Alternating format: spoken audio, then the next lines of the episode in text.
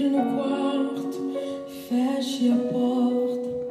Chegou a hora de falar com Deus. Deus é bom o tempo todo e o tempo todo Deus é bom. Graça e paz, meus queridos.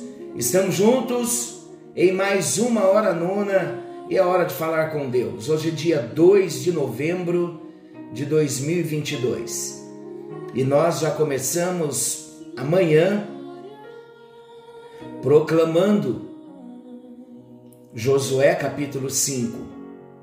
O príncipe do exército do Senhor já chegou para tomar posse da nossa nação. E estamos orando, proclamando a palavra e crendo na vitória. Meus queridos, nós entendemos muito pouco de reino espiritual. E quando nós falamos em batalha espiritual, é muito desconhecido para muitos. E os que conhecem, conhecem muito pouco sobre batalha espiritual, sobre reino espiritual, porque nós vivemos num reino físico. Embora salvos, nascidos de novo, não nos envolvemos, não nos preocupamos em conhecer, em estudar, em buscar revelações, infelizmente. Mas o reino espiritual, queridos, eu quero resumir algo aqui importante para nós. O reino espiritual, ele é real. E tudo que acontece no reino físico, ele vem do reino espiritual. A guerra está armada no reino espiritual.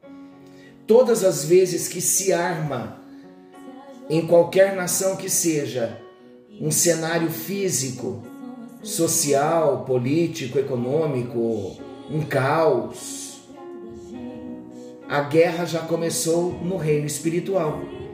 Ela só chegou no físico. Por isso que a nossa batalha primeiro é reino espiritual. Deixa eu dizer algo importante para vocês. Eu estava pensando durante o dia, acordei cheio de Deus, com a revelação de Josué, que já falamos, já oramos pela manhã. E durante esta manhã toda, o período do almoço, está me vindo algumas histórias da Bíblia de batalhas espirituais, de guerras. E eu estou aqui com a minha Bíblia aberta em 2 Crônicas 20, onde nós descobrimos a história do rei Josafá. A vitória de Josafá sobre três povos: os Moabitas, os Amonitas e os do monte de Seir. Eles vieram lutar contra Josafá. E então vieram alguns e avisaram a Josafá, dizendo: Grande multidão vem contra ti da além do mar e da Síria. Eis que já estão em Azazon Tamar, que é em Gedi. Então Josafá teve medo e se pôs a buscar ao Senhor e apregoou jejum em todo Judá. O que Josafá entendeu? Não era uma batalha apenas física. Era uma batalha espiritual. E Judá se congregou para pedir socorro ao Senhor. De todas as cidades de Judá veio gente para buscar ao Senhor. E eles entram em oração, como nós fizemos esses 21 dias. Eles clamam ao Deus da aliança. Use a sua tarde Leia 2 Crônicas 20. Estou pedindo para você. Leia a história de Josafá. 2 Crônicas capítulo 20. Para você ver a grande vitória. E aí eu vou dar um salto lá para o versículo 18 de 2 Crônicas 20, que diz assim: Então Josafá se prostrou com o rosto em terra e todo Judá e os moradores de Jerusalém também se prostraram perante o Senhor e o adoraram. Dispuseram-se os levitas, dos filhos dos coatitas e dos coreitas, para louvarem ao Senhor, o Deus de Israel, em voz alta, sobremaneira. Agora, eu quero voltar para o versículo 14. Deus, em todo esse processo de oração, orquestrando todo o movimento nos dias de Josafá, o Espírito do Senhor veio no meio da congregação sobre Jaziel, filho de Zacarias, filho de Benaia, filho de Jeiel, filho de Matanias, levita dos filhos de Asaf, e disse: Dai ouvidos todo Judá e vós moradores de Jerusalém, e tu, ó rei Josafá, ao que vos diz o Senhor. Não temais nem vos assusteis, por causa desta grande multidão, pois a peleja não é vossa, mas de Deus. Amanhã descereis contra eles. Eis que sobem pela ladeira de Ziz. Encontrá-los eis no fim do vale, de fronte do deserto de Jeruel. Neste encontro não tereis de pelejar. Tomai posição, ficais parado e vede o salvamento que o Senhor vos dará, ó Judá e Jerusalém. Não temais, nem vos assusteis. Amanhã saí-lhes ao encontro, porque o Senhor é convosco. E a palavra diz que o povo foi para a batalha. Quando eles chegam na batalha, no campo de batalha, no lugar determinado por Deus, eles começaram a cantar e a dar louvores. E o Senhor colocou emboscadas contra os filhos de Amon, de Moabe, os do monte de Seir, que vieram contra Judá e foram desbaratados porque os filhos de Amon e de Moabe se levantaram contra os moradores do monte de Seir, para os destruir e exterminar. E tendo eles dado cabo dos moradores de Seir, ajudaram uns aos outros a destruir-se. Eles mesmos se destruíram. Os três povos que vinham contra Judá no reino de Josafá os três se confundiram e se destruíram, enquanto o povo adorava, enquanto o povo louvava. Por quê? Porque as batalhas das nações no reino físico, elas são batalhas espirituais.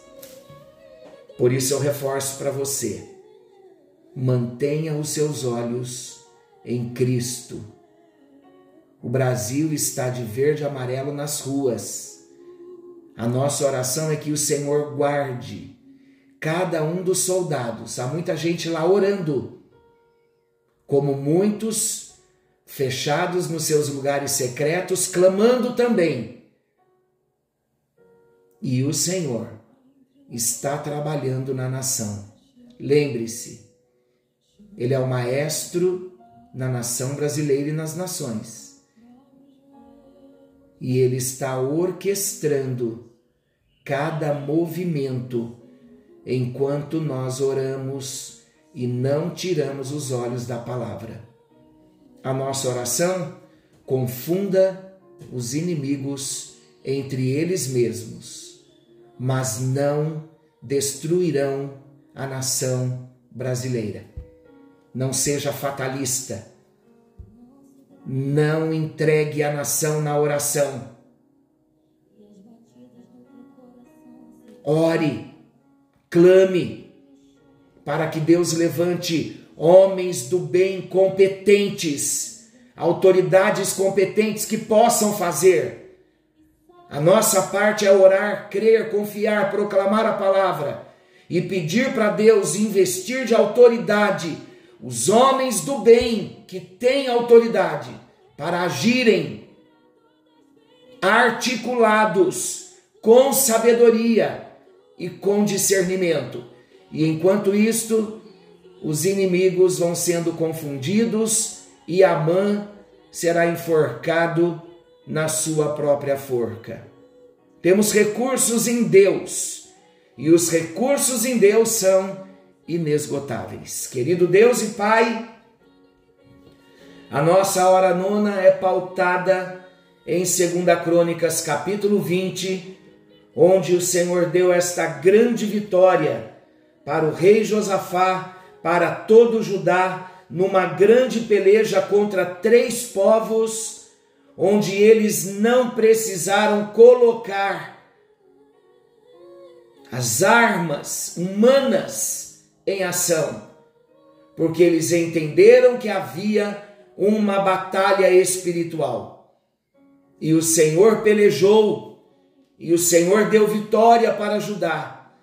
Ó Deus de Josafá, tu és o Deus do Brasil, e o príncipe do exército do Senhor já chegou nesta madrugada.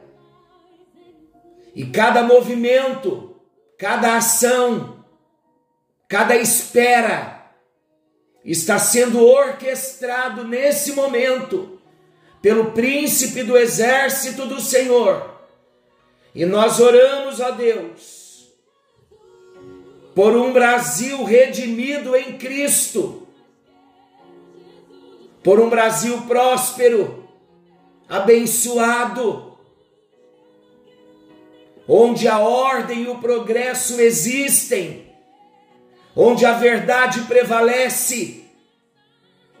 Traz à tona, meu Deus, tudo aquilo que nós não sabemos, o que não chega ao nosso conhecimento, traz à tona das autoridades e não deixe nada escondido a Deus. E nós proclamamos um dia de soltura de livramento, de salvação para a nação brasileira, para os homens do bem.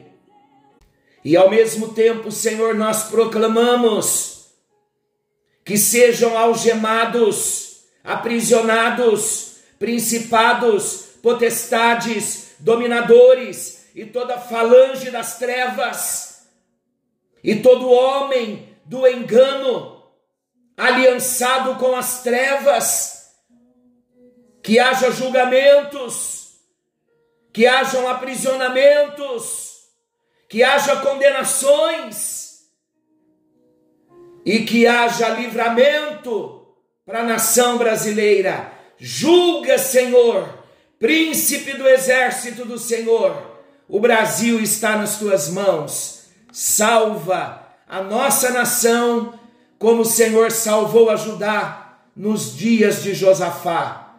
É a nossa oração em nome de Jesus. Amém, amém e graças a Deus. Deus abençoe.